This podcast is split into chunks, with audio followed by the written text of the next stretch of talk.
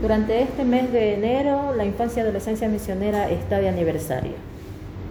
El 6 de enero se cumple la jornada de infancia y adolescencia misionera.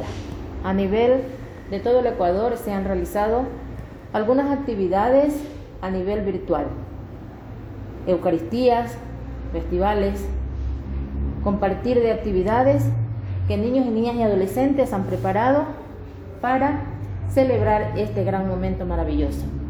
La llegada de los Reyes Magos en estos tiempos de pandemia a la casa de cada uno de nuestros misioneritos ha representado abrir sus computadoras y compartir con sus animadores desde sus hogares.